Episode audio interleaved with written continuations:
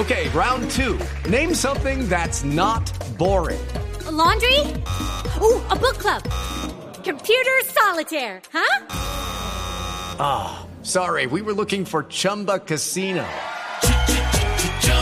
That's right. ChumbaCasino.com has over 100 casino style games. Join today and play for free for your chance to redeem some serious prizes.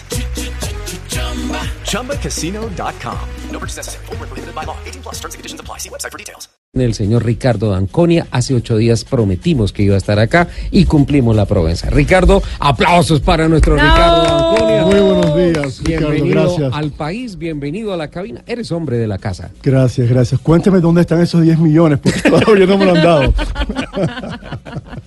Ricardo, puede contar hasta tres y arranque. Nosotros Todavía no me lo han dado. vamos por un café.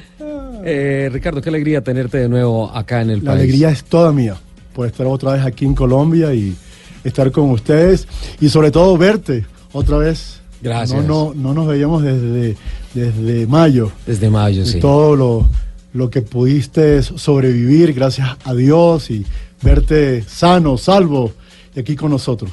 Muchas gracias. Me decían los médicos que Sí. todos los fines de semana, todos los sábados, yo era sometido a una muy fuerte presión psicológica, que eso me fortaleció y eso fue lo que me permitió salvarme. No sé por qué, cuál sería el ejercicio, Lupi. Ay, tú sabes perfectamente. Bienvenido al Pues con país. tanto Gracias. matoneo que le hacían aquí en el programa. Ricardo, eh, planes IMSA en Colombia te tienen acá, ¿no es Sí, cierto? eh, venimos para exponer en el Salón del Automóvil de Ah, noviembre ¿va- ¿Vas 7. a tener stand? Sí, a noviembre 18 vamos a estar en el pabellón número 3, así que están todos cordialmente invitados. El 13 es ahí en banderas, en los pabellones Sí, principales de entrando Pérez. en la entrada a la izquierda, Ajá. en el pabellón 3. Y sí, vamos a, a promover a IMSA, a las carreras que transmitimos semanalmente en todo Colombia y el programa IMSA El Camino a la Velocidad. INSA, el Camino a la Velocidad, que se transmite por Claro Sports. Por. Claro Sports 2, sí. Eh, ahí están transmitiendo las competencias y también eh, un programa que es ilustrativo sobre el campeonato. Qué bonito ese programa que, Sí. que Gracias. habla de equipos, de pilotos, pero especialmente habla de normativas deportivas, de normativas técnicas, perdón, planes deportivos y un tema que me apasiona, el marketing aplicado al motorsport. Correcto, lo que, lo que pasó, lo que está pasando y lo que va a pasar. Para que la audiencia, los fanáticos, nuestros seguidores, sepan lo último que está pasando en IMSA. Eh, tu conclusión Sí. como aficionado y como conocedor del automovilismo de la presencia de Colombia, los pilotos colombianos este año en IMSA. Eh, muy buena, pero desafortunadamente eh, ellos esperaban más de ellos mismos y no pudieron llegar a las expectativas, especialmente el Team Colombia, porque a mitad de temporada tuvo que cambiar, Cambiar de chasis, ¿no? de chasis y eso tú sabes, no, no te da ninguna ventaja para, para sino, eh, como se dice, borrón y cuenta nueva. Empezar a mitad de temporada con un chasis nuevo, aprenderlo en las dos últimas carreras, pero hicieron un gran papel. Creo que llegaron octavos, Al término de la temporada. sí, de la temporada. En el Team Colombia, Gustavo Yacamán y Sebastián Saavedra. Correcto. Eh, la, la mentalidad y la capacidad de esos dos pilotos no se discute, son dos excelentes corredores. Sí. Pero pienso que en la mitad de la temporada, cuando definitivamente no encuentran la ruta con el chasis anterior, empiezan a negociar con Oreca, creo que viene una especie de como que una presión de parte de ellos mismos que los lleva a estar involucrados en unas situaciones eh, como, como comprometedoras en las carreras, metidos en incidentes, fallas en estrategias. eh, Sí, yo, sin- yo llamo sin- eso ansiedad, Ricardo. Exacto. muy ansiosos porque fíjate, ellos eran el único chasis Ligier en todo el campeonato. Entonces, técnicamente no tenían la data suficiente para, por por eso tuvieron que cambiar a Loreca. Entonces, claro, estás en quinto lugar en el campeonato, tienes un chasis nuevo y quieres a ver si le puedes sacar el mayor rendimiento.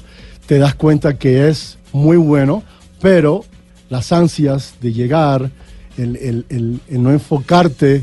que, eh, lo principal de INSA es que es una carrera o son carreras de larga duración. Esto es a largo plazo. Claro. Entonces no se puede ir con tanta ansia al principio porque pasa lo que De- pero de todas formas este año nos marca una cosa muy interesante y es que hay un equipo que se llama Team Colombia Correcto. que lleva el amarillo, azul y rojo. El prototipo básicamente era amarillo y rojo. Y que, rojo Colombia, y que. Colombia tiene la presencia de cuatro pilotos. Claro, eh, Montoya, íbamos más a- Gaby Chávez. iba, iba más allá, o sea, ese fue el balance del Team Colombia. Eh, pero ahora Juan Pablo Montoya con Roger Penske, protagonistas desde la Rolex 24. que por cierto vienen este año con todo, porque es- ese es otro equipo que se quedó corto. Penske no le gusta quedar en segundo, No, ni tercero, ni nada. cuarto lugar. Entonces, y, y, y, y Ay, y es que Montoya además tú recuerdas- en la última carrera también, desafortunadamente, hizo un error y, y- Tú- y tú- no pudo terminar. Tú recuerdas que el año pasado en Petit Le Mans, Sí. en la última carrera de la temporada, aparece oficialmente el equipo de Roger Penske con Helio Castro Neves, con Juan Pablo Montoya y Castro Neves se mete la pole y fueron competitivos en la carrera. Y llegaron a podio, a P3. Lle- Llegan, llegan en, el- en la tercera De posición inmediato. y dicen, si este es el debut, en 2018 nos Correcto, borran. correcto. Pero no pasó. No pasó. No pasó y Cadillac vuelve a ganar con Felipe Nasser, el equipo Willen, eh, vuelven a ganar su cuarto título en la temporada, lo que demuestra que tú puedes llamarte Penske, puedes ser tu apellido Montoya, puedes ser Helio Castroneves, tener todos los pergaminos del mundo, pero hay que trabajar muy duro en esa categoría. Eso ha sido el, el mayor logro que yo le veo a la sancionadora IMSA, el trabajo de balance de rendimiento que han hecho. Todo el mundo critica eso, pero si tú no tienes un BOP, un balance de rendimiento adecuado, esos equipos tan poderosos pueden tener la ventaja. Ricardo, eh, Gaby Chávez aparece en la final Sí. haciendo pareja con Felipe Nasser en el Sí. equipo que sale a la postre campeón. Y con Eric Curán, Lo, correcto. lo, lo vi a, a, a Nasser, vi a, obviamente a Gaby y a Eric eh, como con muy calculadora en mano en la última carrera. Fueron con lo justo, pensando no en la carrera, sino en el campeonato y lo logran. Eso es correcto. Por eso es que lo ganan. Porque ellos estaban conservando toda la carrera. Nasser es un gran piloto. Es la pérdida de la Fórmula 1 y, y- y- y- y- y el triunfo que ahora tiene INSA con él participando. Fíjate que es la primera vez que corre en INSA el campeonato completo. Antes corrió, creo que la Rolex 24 un año, después las 12 horas de Sebring. Carreras sueltas. La primera vez y gana el campeonato. Es tremendo piloto. Y él hizo un trabajo majestuoso de conservar combustible. Esa carrera la ganan porque fueron los que tuvieron combustible Sí. hasta la final. Y eso fue trabajo de Felipe Nazar. Lupi, regálame la estadística y si quieres responder muchos, te la acepto. ¿Cuántos carros se quedaron y perdieron carreras Uy. este año en la última vuelta sin combustible? Uy. En, en IMSA WeatherTech y también en la serie Continental. Um, como unos seis. Yo recuerdo que tú te ibas a cortar las venas porque el BMW No, M4 en Road pero es América que en la en última Road vuelta se queda sin combustible. Estaba ya entrando a la recta ya para terminar y se quedó sin combustible. Esto no puede pasar. Es dificilísimo la forma como se puede planear. Eso es lo lindo de estas carreras. Es que son de larga duración. El carro no se te tiene de que romper, no puedes estar envuelto en accidentes, tienes que tener suficiente combustible. Son muchos factores, no es nada fácil. Entonces, como digo yo, las estrellas se tienen que alinear hacia Nelson correctamente para que entonces tú puedas ganar. Pero Nelson es una osa mayor. Es una- Sí, por eso, por eso. que tiene, no, que Por tiene eso. brillo propio. Brillo- Exacto. Claro. Una constelación. Es una constelación, pero. ¿Ves? No, oso no, dije osa. Peor. Osa mayor. No, aquí todo lo desvía. Sí, Sí. o sea, aquí- Pero te cuento, el próximo año IMSA eh, va a estar increíble. Ven, pero hay muchos cambios, ¿no es cierto? y eso es lo que Sí, tú vas a 50 presentar. aniversario. 50. Cumplimos 50 años. Qué Wow. envidia. Y yo que me lo imaginé que será más joven. ¿Verdad? Apariencias cuenta, engañan. Las vitaminas. Eh, Ricardo, eh, por La los buena 50 vida. años vienen cambios importantes en, Sí. en la estructura. Sí. En, en la WeatherTech, que es, digamos que la organización más fuerte, Sí. en donde están los colombianos, prototipos vuelven a ser dos categorías. Sí. Vamos a tener P2, o sea, los LMP2 Ajá. van a tener su propia categoría. Y los DPIs van a tener su propia categoría. Entonces vamos a tener prototipos, P2 GT-LM y GT Daytona. O sea, la Cuatro categorías. La estructura de los Gran Turismos sí se mantiene lo mismo. Igualita. Vale. Hoy eh, por hoy no es por nada, pero es la mejor categoría de gran turismo en el mundo. Sí, no, y lo- la, la, la final, la lucha entre Ford y Corvette Y Corvette, fue sensacional. Sensacional. Finalmente el título para Antonio García, ¿no? y sin ganar una carrera, hablando de consistencia. Tú sabes lo que es correr todo un campeonato y nunca ganar una carrera, pero ganas el campeonato. Se necesita demasiada cabeza. Y otro que cometió un gran error en Roll Atlanta, porque Roll Atlanta es una Ah. pista que tienes que tener mucho cuidado. Se fue solo contra la pared. Exacto. Estando liderando, saliendo de los de los pits. Entonces, por poco pierden el campeonato. Qué barbaridad. En la Copa Continental también Hay un cambio. cambio, desaparece Ya, la categoría sí, Street Tuning. Este, le damos las gracias y, y las grandes consideraciones porque Continental había estado con nosotros por 10 años, patrocinador de esa serie. Este próximo año y los, por los próximos 6, el patrocinador de la serie Desafío Challenge va a ser Michelin y se va a llamar Michelin Pilot Sports Car Challenge. Entonces entra otra Cambia nueva la etapa. llanta, cambia la llantera. Ahora todo va- a ser Michelin. Tengo una invitada, Ricardo, te Sí. pido que nos acompañes, esta es tu casa, Ajá. para que sigamos hablando un poquito más del ¿Cómo no? ¿Cómo no? 2019, que a Colombia le interesa muchísimo porque ahí se están concentrando nuestros pilotos de más alto nivel. Y pues, ah, sin duda alguna, seguirle la huella al campeonato es ah, tema que se tiene que volver de cultura general para los colombianos.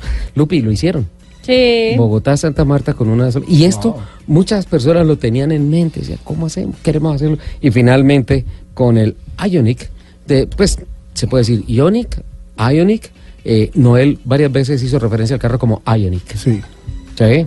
Entonces, eh, y el híbrido como un presente, no tanto como la proveniencia del eléctrico del futuro. A mí me encanta porque no tienes que cargarlo.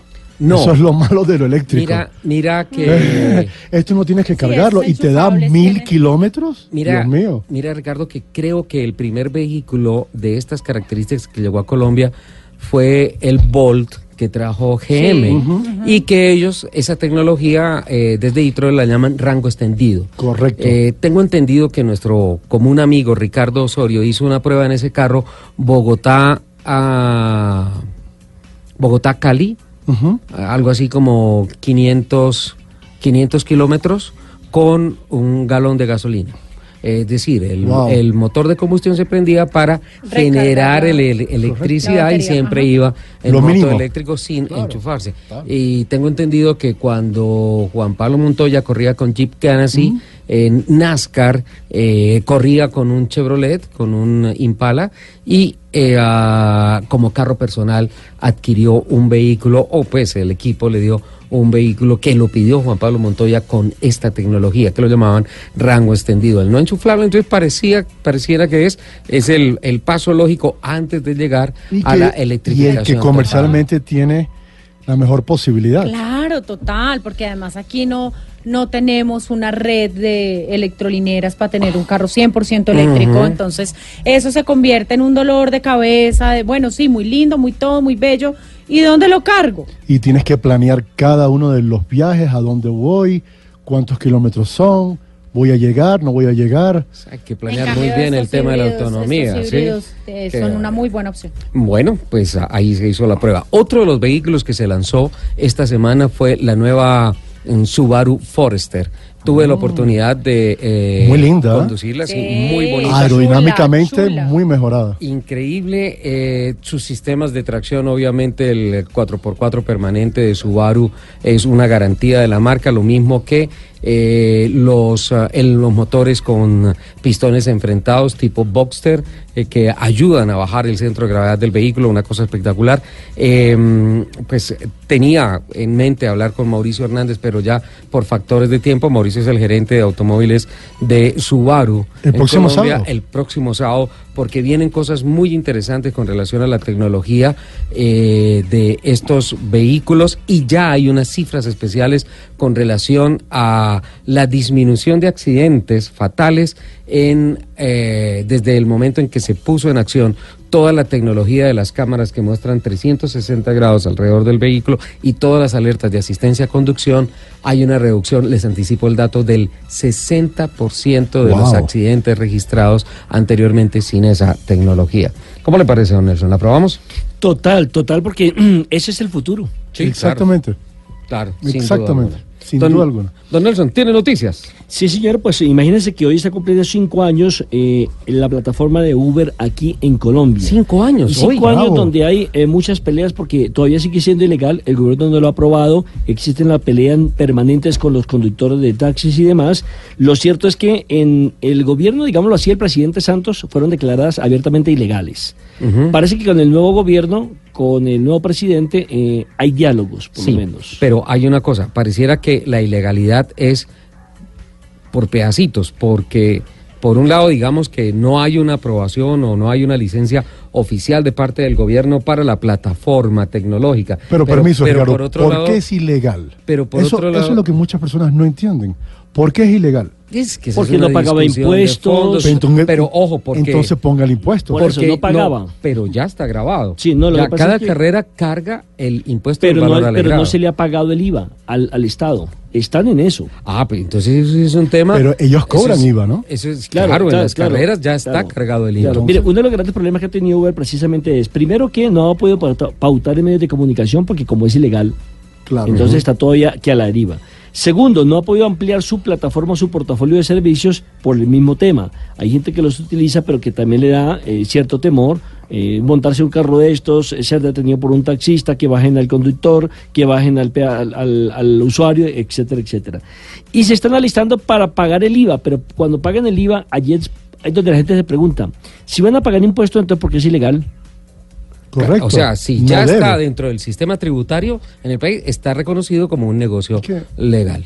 Nuestras democracias trabajan efectivamente cuando tenemos libre mercado. Todo aquel que quiera trabajar debe de poder tener esa opción. Sin duda alguna. Ahora, lo otro, eh, lamentablemente también Uber, que comenzó como, como un buen servicio para la gente que de pronto tenía ya el cansancio con las peleas, con todo el tema de los taxistas y demás, eh, también se ha estado dañando el servicio. Ya cualquiera hoy en día va, eh, toma un carro, eh, baja la aplicación, se inscribe y comienza a trabajar como un, eh, un servicio pues para la comunidad. Sí. pero pero mire eh, lo digo por experiencia de los amigos que llevan y le cuentan a uno a sabienda que uno trabaja en un programa eh, de autos y motos y es primero hay gente que está aprendiendo a manejar. Se les apaga el carro tres o cuatro veces en la misma cuadra y están trabajando para Uber. ¿Ah? Otros que los carritos son muy deficientes, son los famosos zapaticos que no generan tanta seguridad en caso de una colisión o accidente. Pero esos fíjese, Nelson, eso mismo lo puede regular Como- el gobierno haciéndolo X. legal. Y ya se, se están dejando trabajar autos más, más de, de modelos más Más antiguos. antiguos. Sí. Entonces, digamos Nata, ¿no? que, ¿Se ha que- dañado un poquito? Que se ha dañado un poco. Por ejemplo, en los. Estados Unidos, y por cierto, Uber ya está globalmente. Yo que viajo Sí, tanto, total. tú vas a México, tú vas a Argentina, tú vas a España, tú vas a Chile, a donde tú vayas hay Uber. Y con la misma aplicación. Con la misma aplicación, lo mismo nada. sencillez y en todos eso así, globalmente trabaja extraordinariamente. Lo que hay que hacer es regularlo, más nada. En los Estados Unidos, te cuento, tú solamente puedes trabajar en Uber si tu carro es de cinco años para acá. Nuevo. Bueno, nuevo. Casi nuevo, cinco años. Correcto. Ponle que aquí se le haga, no sé, ocho años. Ya. Sí, ahora, ahora lo tengo pendiente, uno habla de trancones. Mire que eh, cada vez es más difícil llegar del punto A al punto B en el mismo tiempo que usted lo hacía, por ejemplo, el año anterior. Ah, no, pero ya Pero eso es otro tema. Es que no sabe- tenemos vías. Pero sabe también que tiene que ver, eh, según, según en, en un diálogo que tuvimos con un grupo de compañeros, que como muchas personas eh, tienen su carrito y tienen un trabajo normal, encuentran en el Uber un trabajo alterno. Ajá. Entonces salen de su oficina a las ingreso 5 extra y, y- y va por su ingreso extra. Entonces, claro, ya hay más carros que tienen que ver con la plataforma que Pero los casos platicados. estás ayudando a la economía y más gente trabajando. No, no, no, de acuerdo. Eh, Es que lo, aunque- lo que me refiero es el porqué de los No trancones. entiendo, pero aunque Uber no esté en las calles, Necesitamos más vías en Bogotá. Sí, sin duda alguna. ¿Dónde está el metro? ¿Dónde está el elevado? Ah, bueno, y, le, Vamos, re- vamos. y- y le remato rápidamente porque Señor. hay otra aplicación que podría estar, eh, digamos así, quitándole clientes a Uber. Y es el famoso blockchain. ¿Ah, sí? Sí, que mm, usted sabe que eh, Uber cobra entre un 25% de comisión por utilizar un servicio al, al- al dueño Por del cada carro. servicio, sí. Eh, lo que pretende Blockchain es que se cobre más o menos entre un 5 y un 15%. Sirve además por la plataforma de seguridad que tiene para comprobar evidentemente las identidades de los conductores. Esa es otra cosa que por ahí le han criticado a Uber. Eh, vehículos mucho más mejorados y también para eh, hacer el seguimiento al vehículo en cuanto a la parte mecánica y demás y a los mismos pasajeros que recoge. Eh, por un tema de seguridad, ¿no? que hoy en día prima mucho la seguridad en cualquier parte del mundo. Entendible. Hay una cosa que quiero ya para terminar, agradecerle a Ricardo Anconia la muy No, espectacular. Gracias. invitación que nos ha hecho Gracias. a almorzar a todo el equipo. ¿Cómo no? Nos vamos para Cota. Bienvenidos Todos siempre. bienvenidos. Yo cada vez que hablo de Cota acá se lo pronuncio en inglés. Inglés. A Nelson Asensio no es Cota, es Cota.